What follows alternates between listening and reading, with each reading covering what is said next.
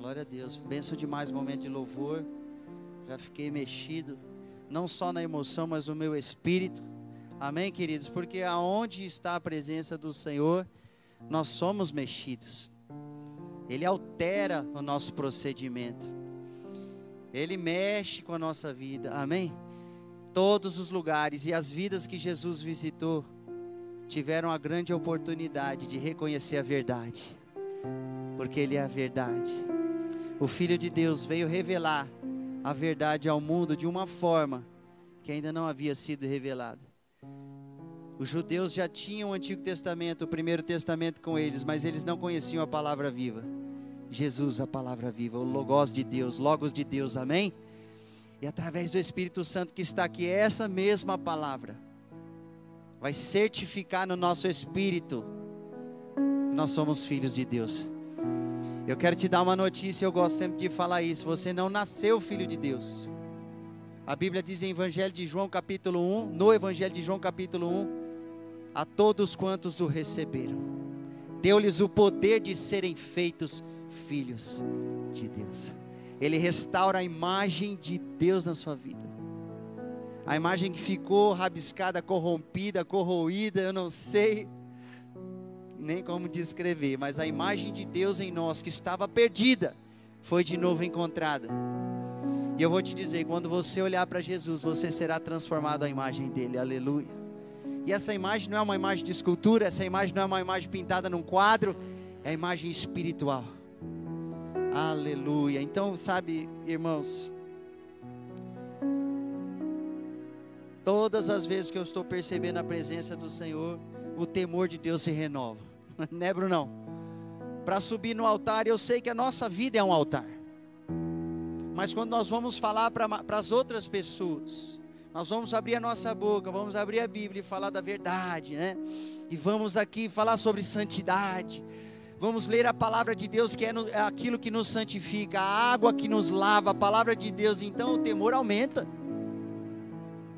Temor aumenta e o frio aumenta também. Eu vou pedir ajuda para aumentar aquele ar-condicionado lá para mim, porque eu vim manga curta. Aí, ó, discípulo amado. tá de casaquinho e gorrinho, né? Não está frio, irmãos, mas é que eu não gosto do ar batendo em mim, fica a mão gelada. Queria que você abrisse a palavra de Deus na carta de Pedro, 1 Pedro, capítulo 2, um dos meus capítulos prediletos, aleluia.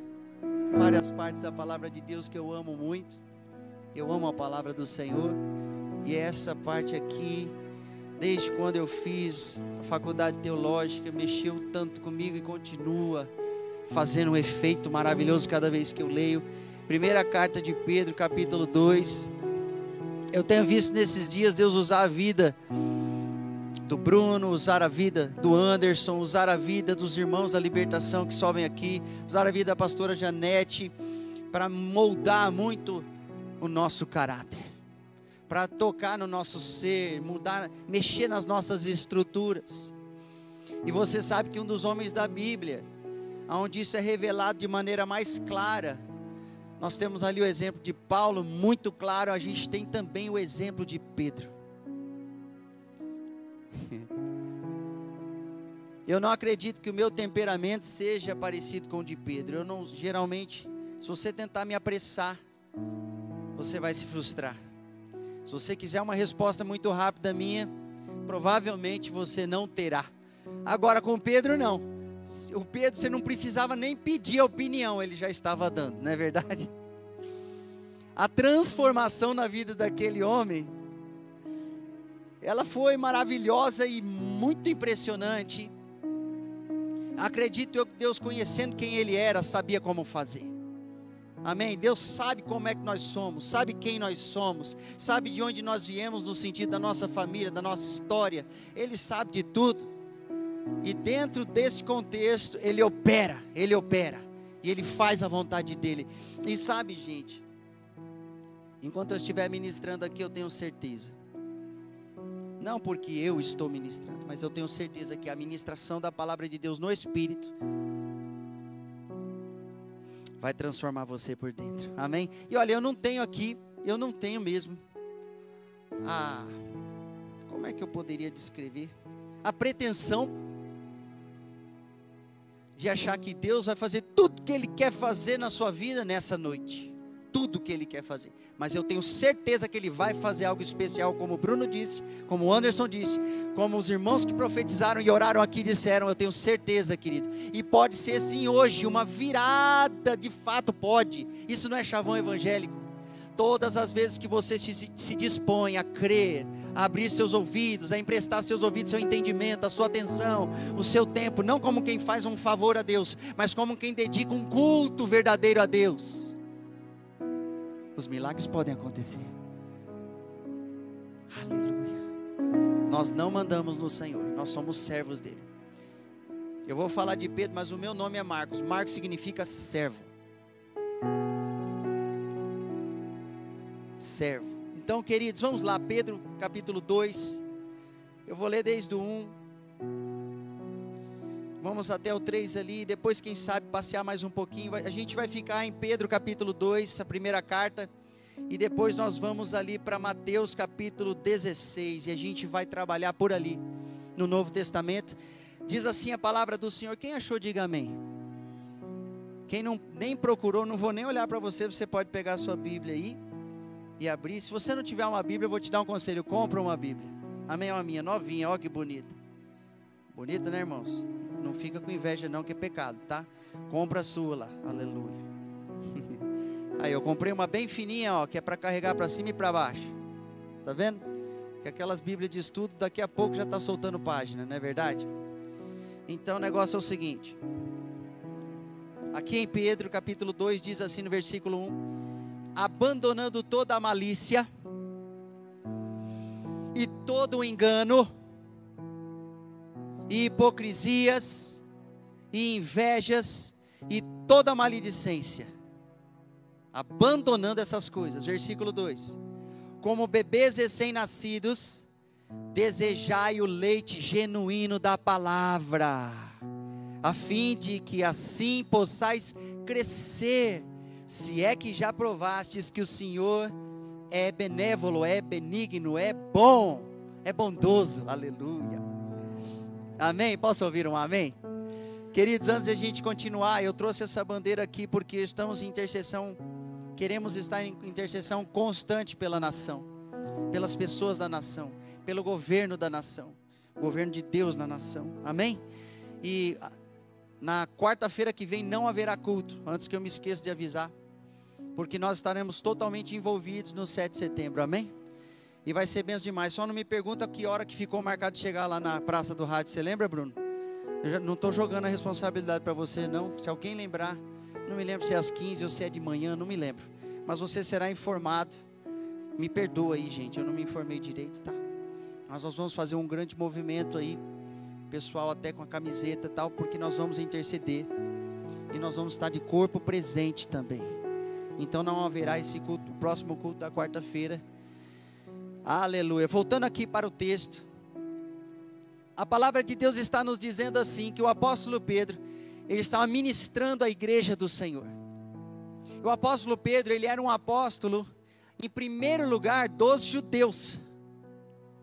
Mas Deus estendeu o seu ministério, ele não se tornou especialista nos gentios como o apóstolo Paulo. Mas como apóstolo, a sua mensagem não atingia somente os judeus, mas especialmente a igreja que se formou no meio dos judeus. Então essa é uma mensagem poderosíssima para a igreja original e para você e para mim. Amém, queridos? Então veja só, ele está dizendo assim: você precisa abandonar a malícia, precisa abandonar todo o engano, a hipocrisia, as invejas, a maledicência, o maldizer, o amaldiçoar. E aí ele diz assim: o que, que você precisa ser, ter? Você precisa ser como bebê recém-nascido e ter o desejo pelo leite genuíno da palavra de Deus. Um bebezinho, se ele não tiver, um bebezinho recém-nascido. Você imagina aqui no tempo que o apóstolo estava escrevendo a, a carta. Eles não tinham leite em pó, irmãos. Eu não sei como é que eles faziam quando a, mãe não tinha leite para dar. Certo, eles tinham que emprestar. Eu não sei de que animal que eles pegavam. Ou de uma outra mamãe, não é verdade? Geralmente o pessoal fazia isso também. Até hoje ainda funciona esse sistema em alguns lugares, né? a mãe de leite, né? A minha esposa, mãe de leite. Sim. Eles tinham que dar um jeito porque aquela criança precisava ser amamentada para ela poder ter os nutrientes e crescer e desenvolver. E uma criança, ela só quer uma coisa. Quando ela está com fome, leite. Ele diz assim: da mesma forma você precisa desejar a palavra de Deus. Diga comigo, desejar a palavra de Deus, como uma criança recém-nascida deseja o leite. Quando eu estou pedindo para você repetir, não é apenas um exercício, eu não estou fazendo aqui uma metodologia com o público, não. É porque quando você crê na palavra de Deus e declara a palavra de Deus, algumas coisas começam a acontecer. Amém, queridos? Eu não acredito na confissão positiva, mas eu acredito na confissão de fé daquilo que está escrito. E a sua alma mesmo ouve o que você está dizendo, o que o irmão está dizendo, o que o pastor está dizendo, e essa palavra gera fé em você. Amém? Tá nesse sentido que a gente vai. Então, ele está dizendo: como bebês recém-nascidos, desejai o leite genuíno da palavra. Esta palavra, querido, às vezes nós olhamos assim, a gente lê, bom, já sei o que é, está falando da Bíblia, das Escrituras. Claro que está falando das Escrituras mas é as escrituras, a palavra de Deus escrita, unida ao espírito da palavra, ao espírito da profecia, à liberação da palavra. Quando Pedro está falando aqui a palavra viva, que eu tenho sede, que eu tenho fome, que eu desejo, essa palavra que vocês também, meus queridos discípulos, irmãos, igreja do Senhor, judeus messiânicos, vocês que creem no Senhor Jesus, vocês precisam desejar porque esta palavra é viva. Eu mesmo experimentei a bondade de Deus através da Sua palavra. Sabe como é que nós experimentamos a bondade de Deus? Através da Sua palavra viva. O apóstolo Pedro está escrevendo o que ele viveu. Ele está escrevendo de algo que ele gostaria de viver um dia. Ele havia vivido e se tornado um apóstolo justamente por ter experimentado que o Senhor é bom. Ele não estava citando um trecho da palavra dos Salmos, ou lá de trás, ou dos profetas, simplesmente por citar. Ele experimentou a vivência dessa palavra. Na verdade, queridos, a Bíblia diz que a palavra de Deus se fez carne e habitou no meio deles, como disse o apóstolo João, e habitou entre nós, e nós vimos a sua glória, a glória como do unigênito do Pai. A palavra de Deus veio na terra, Jesus. E o apóstolo Pedro está falando dele. Ele está falando exatamente dele. Não está falando de um, de um livro da Bíblia. Ele está falando de um versículo da Bíblia, inclusive não tinha nem versículo naquele tempo. Comentava eu com meu filho esses dias que quando Jesus abriu na sinagoga, em um dos sábados, onde eles liam a palavra, e ele encontrou onde falava dele, ele não tinha versículo, ele tinha que conhecer aonde estava mais ou menos em Isaías, para eles, aqui ó, está falando de mim aqui ó. O Espírito do Senhor está sobre mim, é de mim que está falando aqui ó, esse negócio. Ele conhecia a palavra de Deus sem capítulo e sem versículo. Hoje em dia facilitaram para nós aqui deram o endereço. Você pode achar o endereço, amém? Posso ouvir um amém? O Salmo 119 é uma homenagem à palavra de Deus, aos mandamentos de Deus, aos estatutos de Deus, aos ensinamentos de Deus, à direção de Deus, à lei de Deus, à Torá de Deus. Salmo 119 é uma homenagem. Todas as vezes que você dá crédito à palavra de Deus, alguma coisa acontece. Essa palavra não é uma palavra qualquer, não é apenas versículos escritos em vários livros que formam a Bíblia, não palavra viva, Jesus.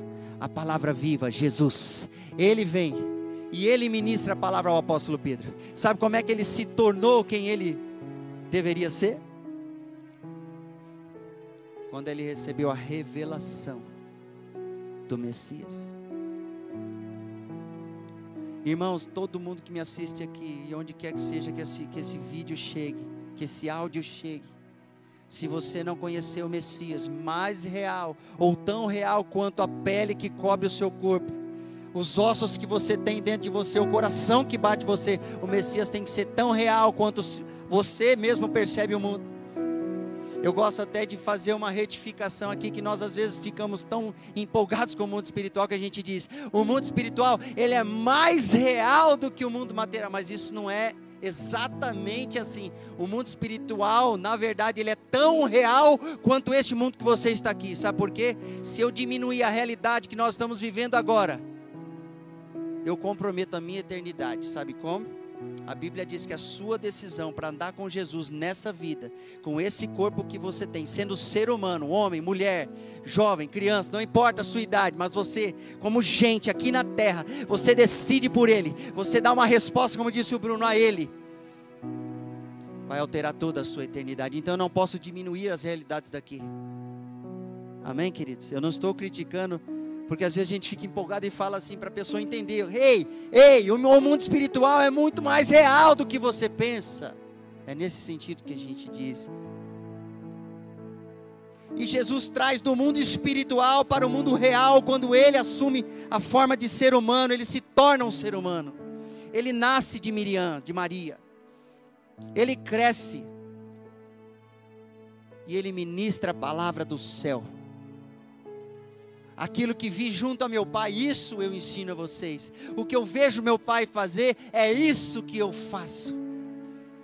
O, o Senhor, enquanto esteve nessa terra, Ele ministrou a palavra pelo Espírito que foi dado. Lembra no batismo? Jesus prece, prece, é, precisou, necessitou, careceu de receber o Espírito.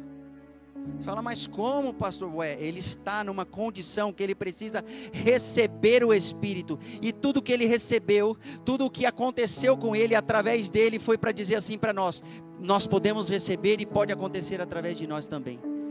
Por, por isso ele se fez carne e osso. Ele é o último Adão, irmãos. Amém? Ele é o último Adão. O primeiro falhou, o segundo não falhou. Aleluia. E não vai precisar Deus enviar outro. então a palavra de Deus, veja só, é uma palavra viva. É uma fonte essencial de alimento, de sustento. É o leite genuíno e verdadeiro. Genuíno significa o que é verdadeiro. É o espírito da letra é a palavra profética que altera o meu caminho, que me dá direção. Sabe o que a palavra profética mais faz? Eu sei, pastor, fala da parte de Deus. É verdade. Teologicamente, glória a Deus. A palavra profética, ela altera o teu caminhar, é isso que ela faz. Ela altera o caminhar de uma congregação, é isso que ela faz. Ela dá direção para uma cidade, é isso que ela faz. Ela dá direção para uma nação. Isso é palavra profética.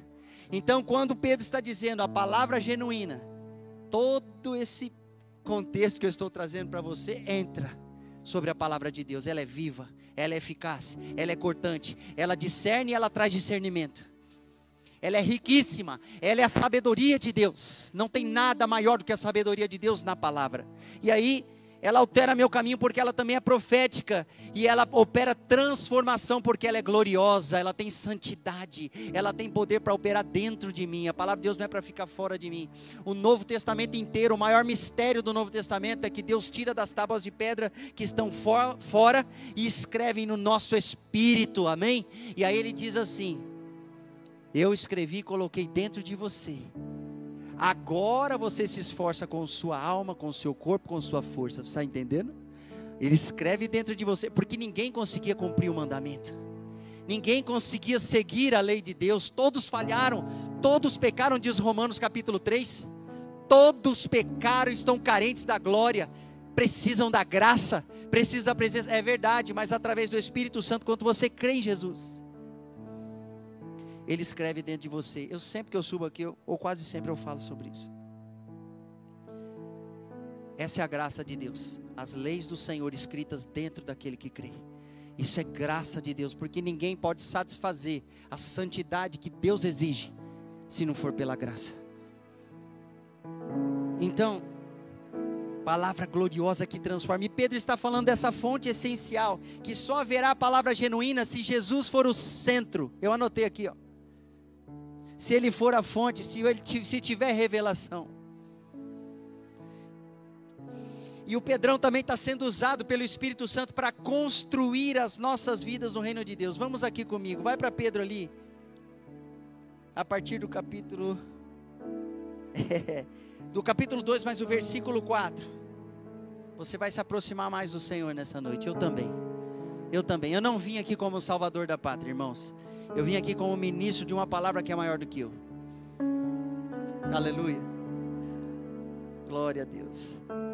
Chegando-vos para Ele, como uma pedra, como para uma pedra viva, reprovada de fato pelos homens, mas eleita por Deus e preciosa. Vós também, como pedras vivas, sois edificados como uma casa espiritual, preste atenção. Deus está falando conosco aqui nessa noite. Uma casa espiritual, um sacerdócio santo, para oferecer sacrifícios espirituais aceitáveis a Deus através por Jesus Cristo. Aleluia. Glória a Deus.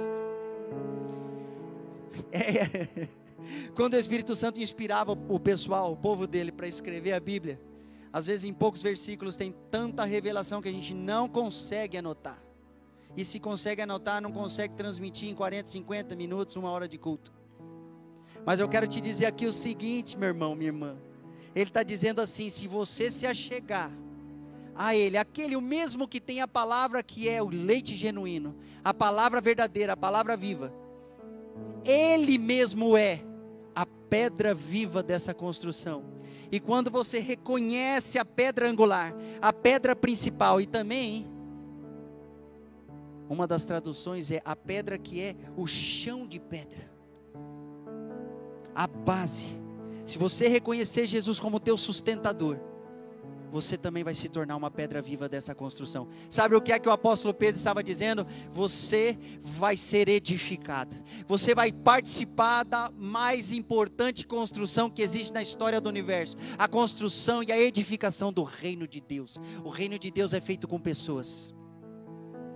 O reino de Deus tem tem é, serafins, querubins, arcanjos, anjos mas o reino de Deus essencialmente é feito, a edificação desse reino é feita com pessoas. Aleluia. Se ele diz, Eu sou pedra viva, diz o Senhor Jesus, vós sois também pedras vivas. Mas ele diz para aqueles, aqueles que não rejeitaram, nós infelizmente temos essa capacidade, irmãos. Ainda bem que eu não sou Deus, porque se eu fosse, eu ia dizer, não vai poder rejeitar. Mas não é assim que ele trabalha. Não é assim que ele trabalha. Por isso que você tem que orar pela nação brasileira. Para que através das nossas orações, Deus impeça que essa bandeira fique vermelha. Você está me entendendo? Isso não é política, não, isso é espiritualidade. Um governo ateu, um governo que não crê na palavra de Deus, na revelação do Senhor, que finge que se dá bem com Jesus só para ganhar votos ou alguma coisa assim. Esse tipo de governo eu não quero na nossa nação e que Deus tenha misericórdia de nós. Então, voltando aqui, queridos. Vós também, como pedras vivas, sois edificados uma casa espiritual. Aleluia. Um sacerdócio santo. Esse aqui é o objetivo todo dessa edificação. Como é que você se torna uma pessoa que bebe desse leite, nasce como uma criancinha, cresce, se desenvolve, se torna um grande homem, uma grande mulher de Deus, nesse sentido de servos de Deus, filhos de Deus, amém, queridos? Aí o objetivo desse desenvolvimento, dessa construção, desta, desse amadurecimento é que você se torne um sacerdote. Aí as mulheres dizem: Bom, então não é para mim, é você tem que se tornar uma sacerdotisa também. Me desculpa, mas vocês não vão ficar de fora. As mulheres ministram no santuário de Deus. Espiritualmente, as mulheres podem entrar até o Santo dos Santos. Preste atenção.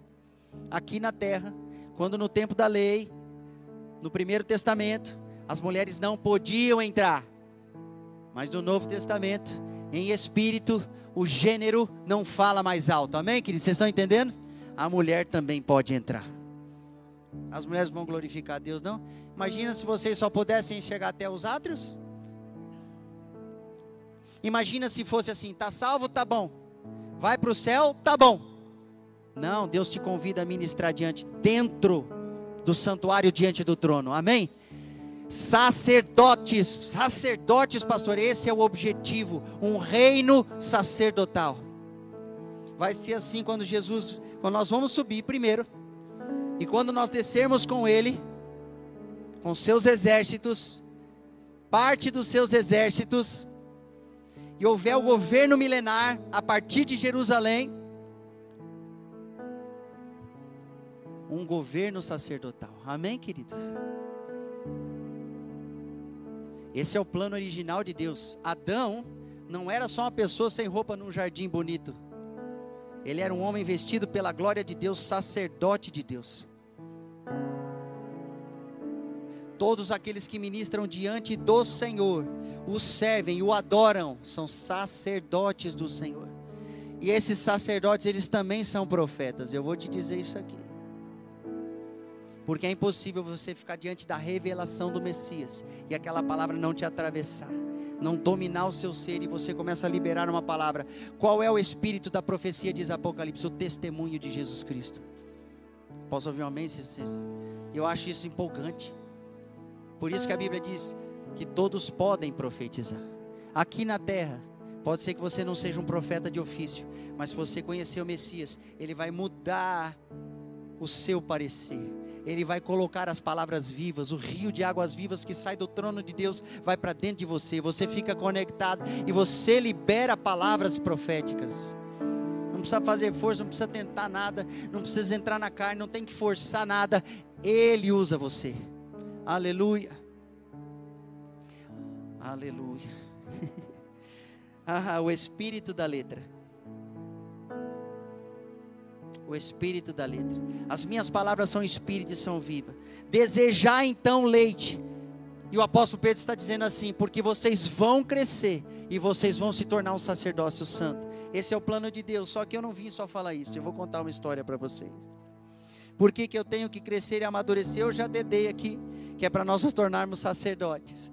Mas eu queria que você olhasse aqui novamente o versículo 5 nós vamos ler de Pedro 2 e aí depois nós vamos lá para Mateus 16. Vós também, como pedras vivas, sois edificados uma casa espiritual, um sacerdócio santo para oferecer sacrifícios espirituais aceitáveis a Deus por meio de Jesus, o Messias.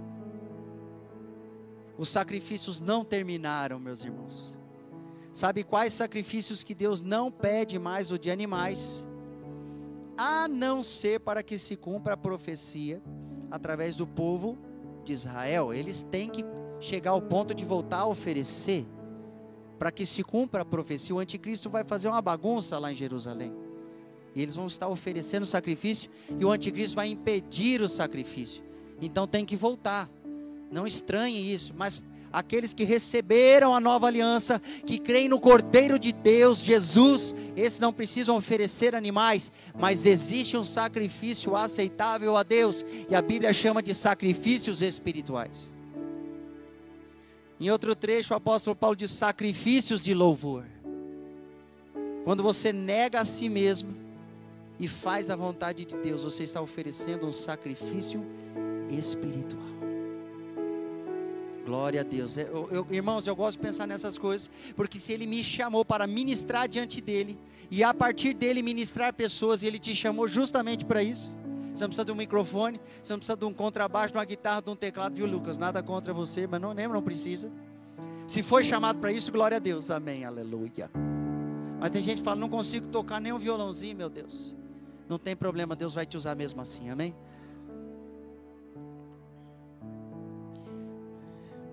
Mas é muito mais do que ser usados, irmãos. Ele está dizendo: vocês serão pedras vivas do meu templo, minha casa espiritual. Vocês vão ficar comigo. Lembra o salmista? Ele queria, tudo que eu quero é morar na tua casa, Senhor. Ele é apaixonado, mas ele tinha que estar no templo físico.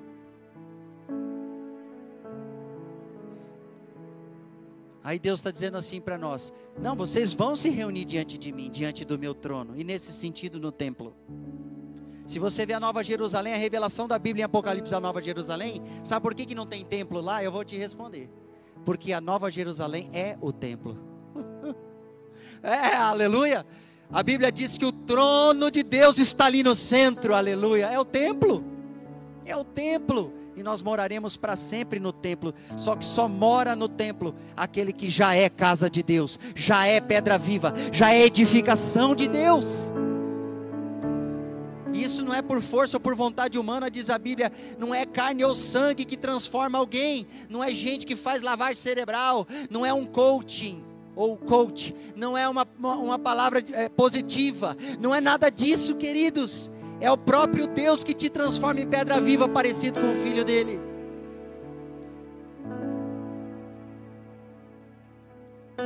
Ele diz assim: vocês vão se tornar um sacerdócio para oferecer sacrifício. Mas então, esse amadurecimento, ele tem um propósito. E aí eu queria que você fosse para mim, fosse comigo ali em Mateus 16, 16. Eu comecei fazendo uma afirmação que o apóstolo Pedro, ele não ministrou, não escreveu, mesmo inspirado pelo Espírito Santo, ele não escreveu aquilo que ele não viveu. Por que é que ele escreveu sobre edificação espiritual e pedras vivas? Porque ele mesmo experimentou. Ele provou e viu que o Senhor é bom. E como é que ele viu que o Senhor é bom? Pela revelação do Messias. Aleluia, uma das partes mais impressionantes da Bíblia ali. Mateus 16, 16. Quem achou, diga amém. Aleluia. Se você nem procurou, eu não vou olhar, você procura aí e encontra. Ah, ó. Tu és o Cristo.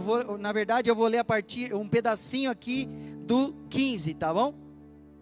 Tu és o Cristo, filho do Deus vivo. O apóstolo Pedro estava recebendo algo aqui. E ele fez a declaração mais importante da vida dele até então. Tu és o Messias, o Machia, filho do Deus vivo.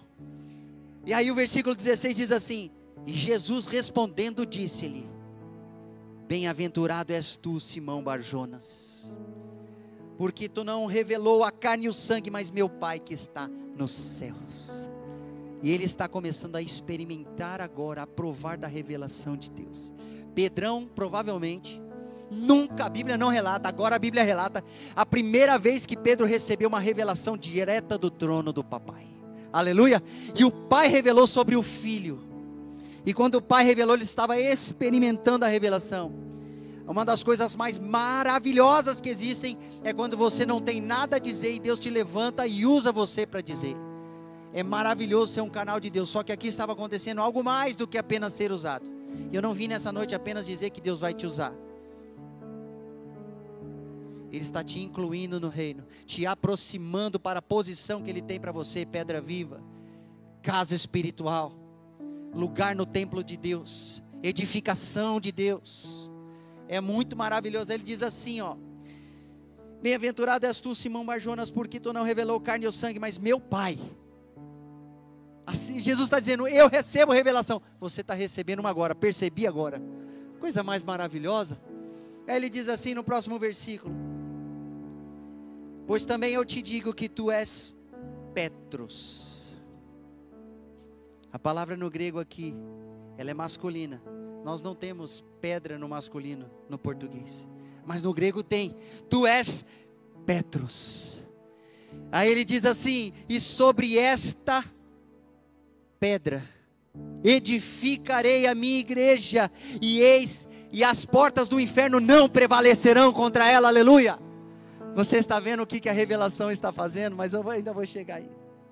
Olha só o que, que ele está dizendo assim, ó. Você é Petrus. E sobre a pedra, esta revelação, lembra que eu comecei dizendo leite genuíno espiritual, a palavra viva, a revelação de Deus, a revelação do Messias, ele está dizendo, sobre esta revelação, eu, a rocha, a pedra viva, eu, a pedra angular, a pedra da construção, eu, a pedra principal, sobre essa revelação, eu vou edificar a minha igreja, por isso que vem o fundamento primeiro é Jesus. Logo depois os primeiros apóstolos. Logo depois os discípulos dos apóstolos. Logo de... a camada vai subindo. A Nova Jerusalém ela é assim, viu? Sabia disso? Camada por camada pedra preciosa. E nós vamos sendo edificados edificados. E aí você ganha alguém para Jesus, ele entra para esse reino, ele se torna uma pedra viva. Ele vem logo acima de você. Aleluia. Aleluia. Se, fique feliz por você ficar por baixo. Por isso que a Bíblia diz: o reino de Deus ele é assim, ele é invertido. Os maiores são os que estão embaixo. Os maiores são os que estão embaixo. Maior no reino é aquele que é último e servo de todos aqui. Jesus sendo o Rei dos Reis, Senhor dos Senhores, o Criador de todo o universo, de todo o mundo espiritual, de todos os céus, se fez servo para morrer numa cruz. Por isso que ele recebeu o nome que está acima de todos os nomes. Por isso o Pai o exaltou sobremaneira, soberanamente. Ele se, ó, se humilhou. Então, querido, as pessoas que você ganhar ou que forem ganhas no reino de Deus, elas vão vindo e ficando acima de nós. que coisa maluca. Por isso também que Jesus ensina assim, ó, tem gente que vai ser chamado na última hora nos últimos minutos, e ele vai aceitar, vai topar, e tem gente que vai ganhar um grande galardão, mesmo tendo topado na última hora, Brunão.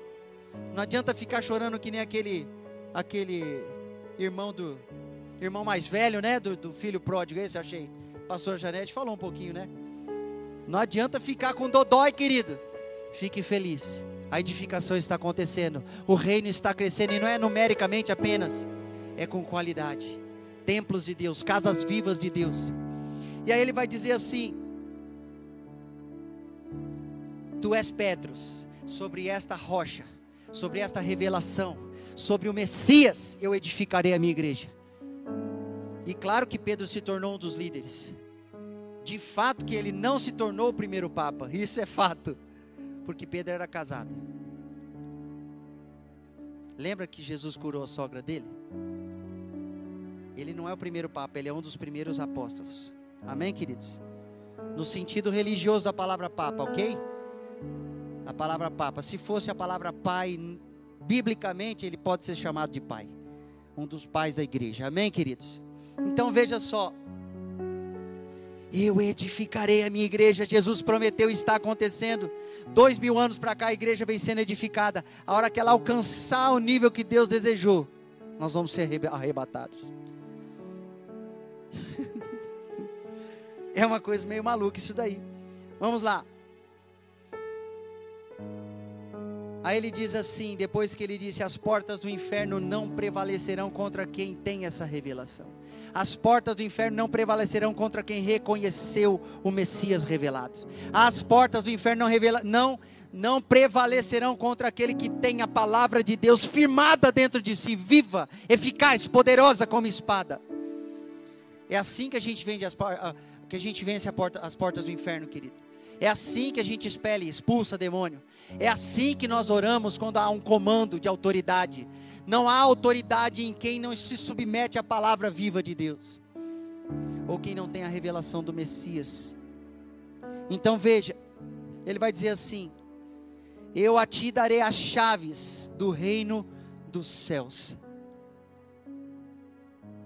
Eu a ti darei as chaves do reino dos céus. E o que ligares na terra haverá sido ligado nos céus, e o que desligares na terra haverá sido desligado nos céus. É a mesma, é o mesmo contexto da carta de Pedro. Ele estava experimentando, foi por isso que depois Deus usou ele a escrever. Deus o lembrou do que ele viveu e deu as palavras certas para ele escrever. Ele foi inspirado pelo Espírito Santo, mas não apenas inspirado, ele vivenciou as palavras vivas do Senhor Jesus. E aí, quando ele está falando de beber o leite, de se tornar também pedras vivas, desse reino que vai sendo construído, de uma criancinha que se alimenta e vai crescendo e amadurecendo. Ele mesmo viveu, porque ele aqui, ele era um homem barbado, pescador, dono lá de, de, de alguns barcos, mas ele não tinha conhecimento nenhum do reino de Deus, era ignorante mesmo depois de ter andado três anos com Jesus, irmãos, ele ainda era ignorantão, impulsivo, mas a revelação veio. Mas a revelação veio. Mas a revelação do Messias veio. Ele está olhando para Jesus e o Pai fala: Esse é o Messias. Aleluia. E sabe o que acontece quando você vê quem é o Messias e reconhece no teu ser, por revelação, você vê e reconhece, reconhece para ver, no teu espírito, o Messias faz de você um Messias. Agora o pessoal vai ficar com. A... Não, pastor, isso é heresia, né? Tem gente que se acha Deus na face da terra, isso é perigoso, é síndrome de Faraó, síndrome do rei da Babilônia. Tem uma turma aí, lá na Coreia do Norte, tem um que pensa que é assim, hoje, vivo. E tem uma porção deles que são tiranos e pensam que são deuses na terra. Não é isso que eu estou falando. É porque a palavra Messias tem a ver com Machia, que tem a ver com ungido. Todo sacerdote do Deus Altíssimo é um ungido de Deus. Aleluia. Agora você entendeu. Quando Deus está fazendo aquele movimento todo lá em Êxodo, preparando a nação de Israel para se tornar a nação sacerdotal, ele precisou separar a tribo de Levi. O plano dele era todo Israel, só que ele achou bom que fosse só Levi, porque Israel, eh, eles estavam com problemas, eles vinham num processo, eram muito infantis e ainda muito presos ao Egito. Então eles tiveram temor de Deus. Deus disse assim: tá bom, é até bom que eles tenham temor mesmo, e eu vou separar a tribo de Levi. E quando ele separou, ele separou para valer. Falou: os levitas, que depois houve uma separação de levitas e sacerdotes, mas entenda assim: a tribo de Levi é a tribo sacerdotal. Amém, queridos? Essa tribo ia ministrar diante do Senhor ia ministrar o povo em nome do Senhor, ministrar diante do Senhor e ministrar o povo em nome do Senhor. Essa tribo escolhida, eles não se vestiam igual ao resto de Israel. Essa tribo escolhida, eles tinham uma marca na sua cabeça, um turbante, uma mitra diferenciada. Quem olhava de longe falava: aquele ali é um levita. A tribo de Levi era a única que não tinha herança no meio das tribos de Israel. A sua herança era o Senhor, aleluia. Então Deus foi separando e mostrando para o povo, por quê? os seus sacerdotes são evidenciados no mundo espiritual. Quando você reconhece o Messias, imediatamente você é marcado no reino espiritual.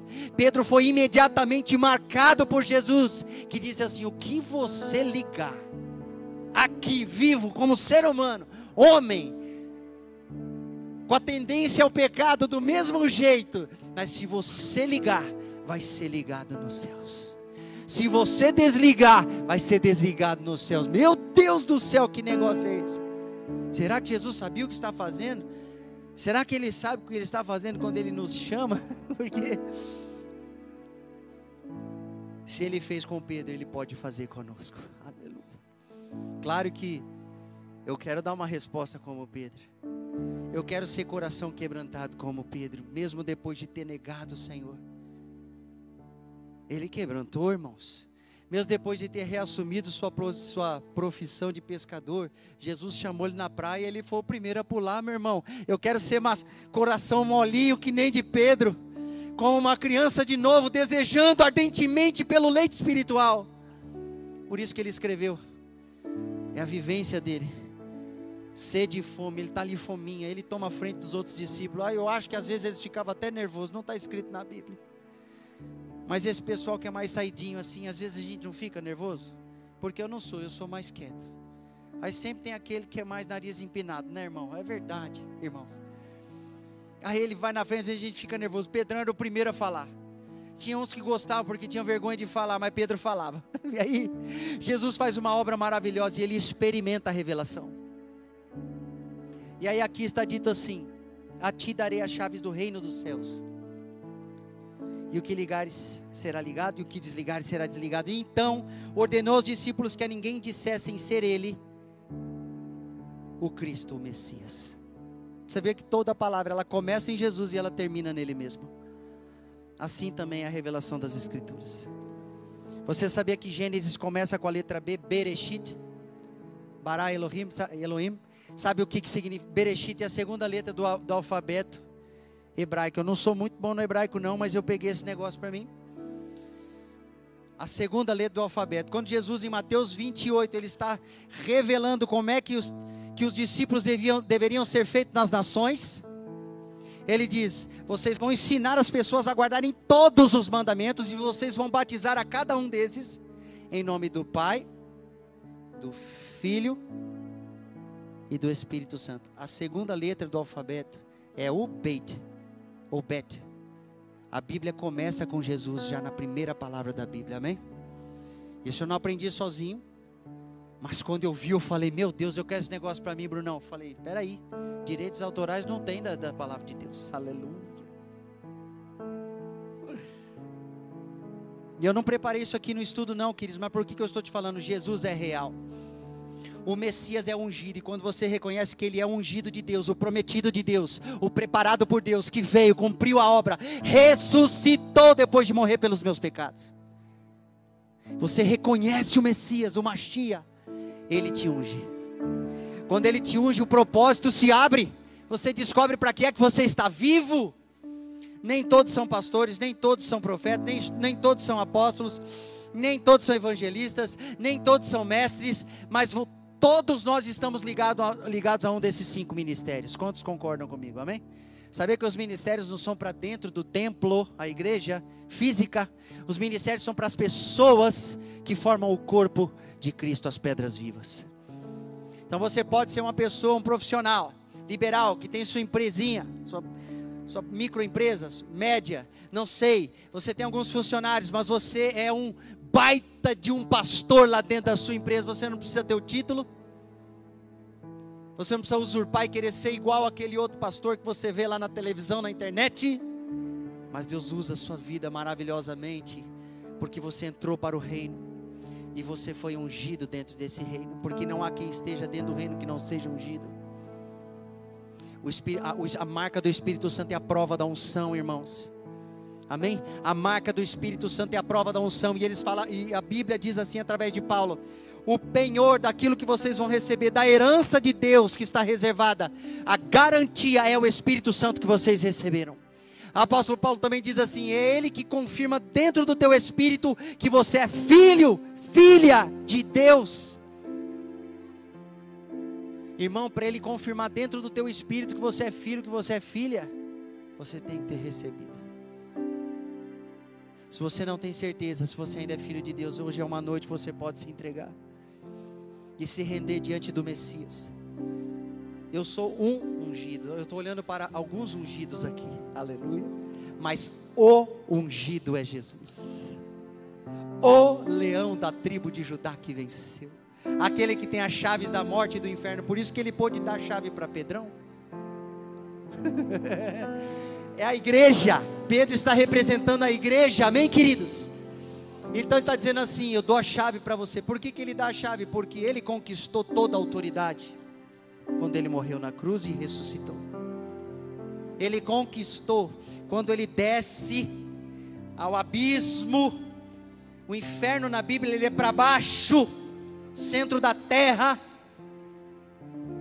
É um lugar espiritual, mas tem uma localização no universo, tem uma localização geográfica, física aqui mesmo, embaixo.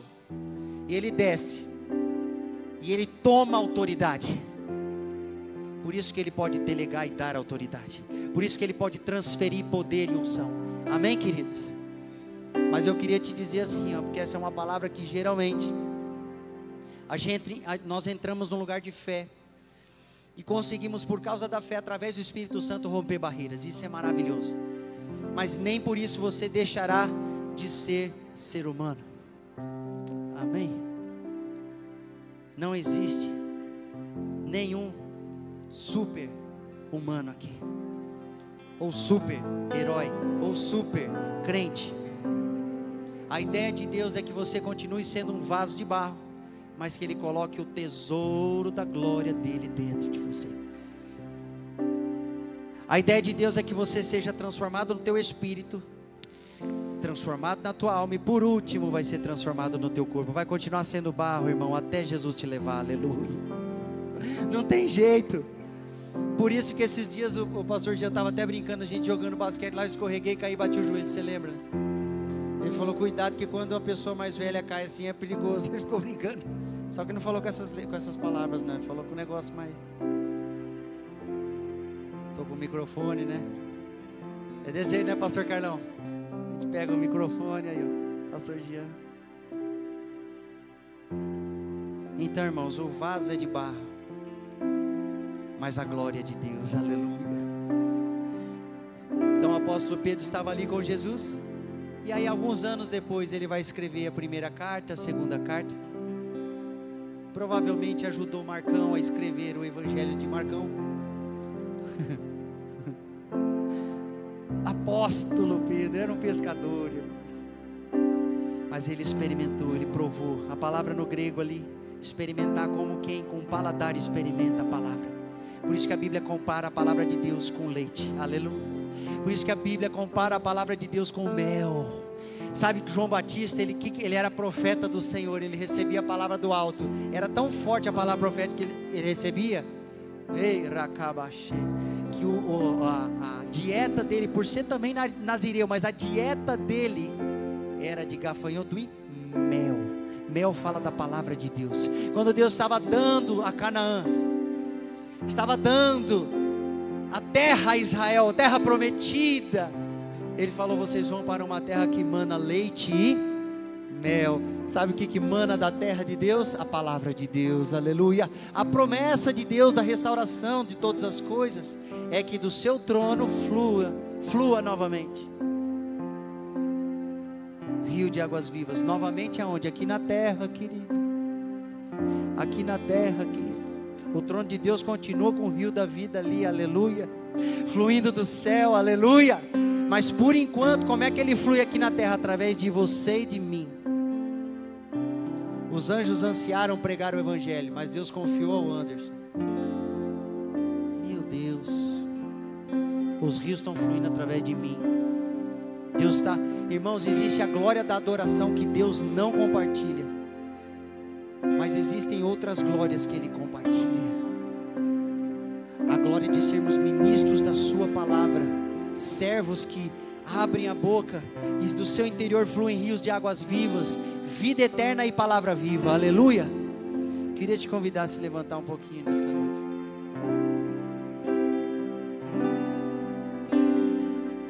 Nós vamos gastar um tempo nos expondo ao que nós recebemos. Assim, pastor? Primeiro você ficou exposto aí, sentado, e eu pude ministrar, o louvor ministrou, os irmãos que intercederem, você teve um nível de participação, só que agora o teu nível aumenta. Agora o teu nível aumenta. Às vezes é você vindo aqui na frente, sim.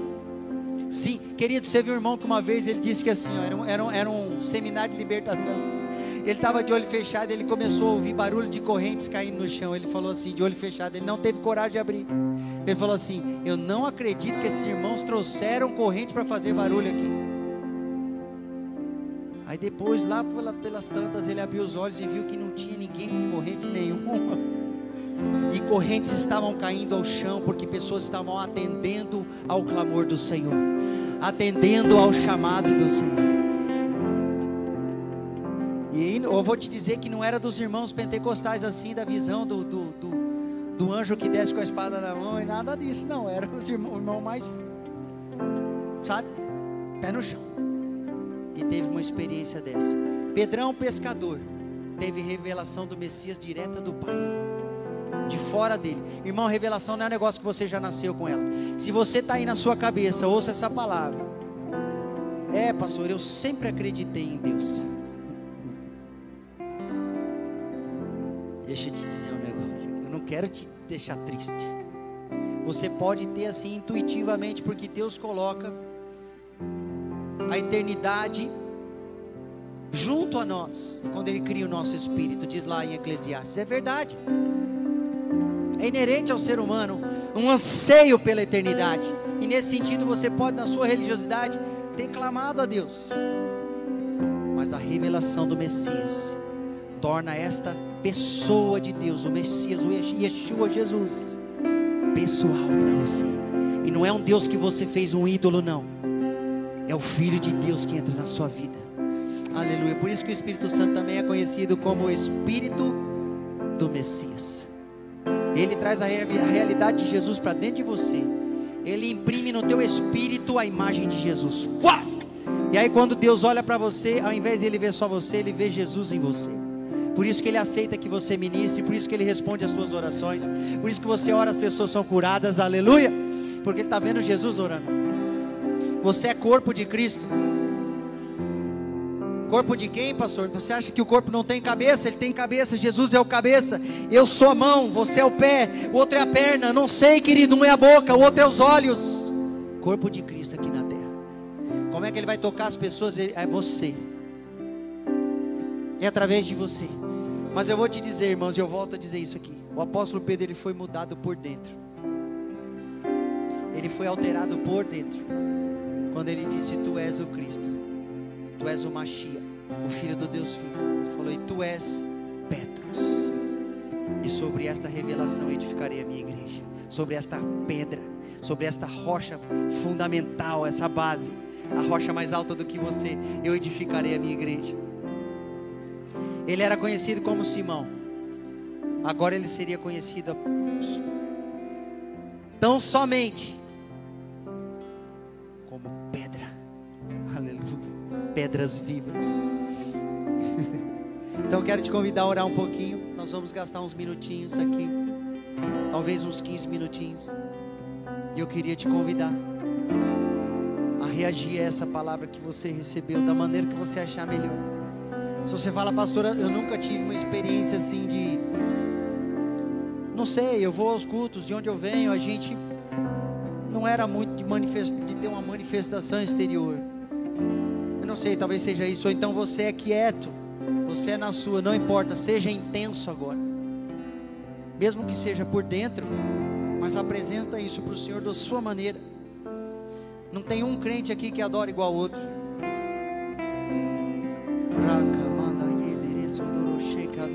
Vamos orar alguns segundos, Deus vai operar aqui. E eu vou te dizer, quando você reconhecer o Messias, também existe cura. Quando você reconhece o Messias, o Machia, tem cura. Ah, pastor, é aquela cura para minha alma, sim, sem dúvida. E cura para o corpo também tem. Tem cura para o meu joelho, Lucas?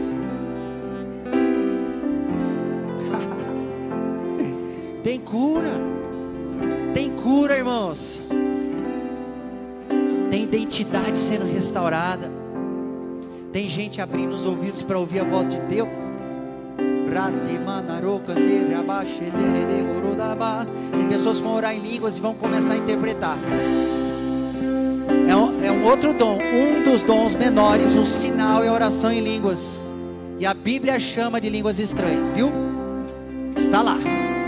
Então o que, que acontece? Você ora em línguas, mas você não entende que você ora, mas você mesmo assim ora e exercita as línguas, porque elas edificam a sua fé, diz a palavra do Senhor lá em Judas. Maravilha! Mas tem outro dom, interpretação das línguas. Em algumas pessoas, quem sabe quantas, eu não sei quantas, Deus pode tocar nessa noite, vai tocar nessa noite. Aleluia. Por que, que Deus faz isso, querido? Porque quando você ora em línguas, você está sendo edificado.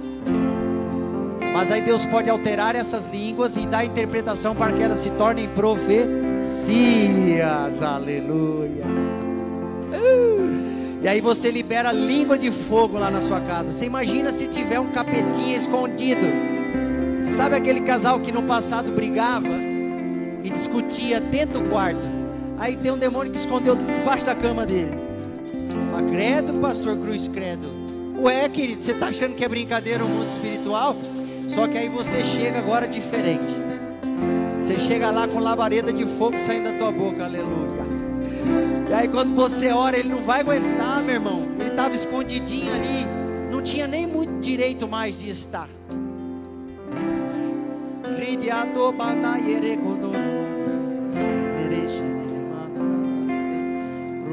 Vamos usar esses minutinhos, mais uns 10 minutinhos, querido. Antes de você ir embora.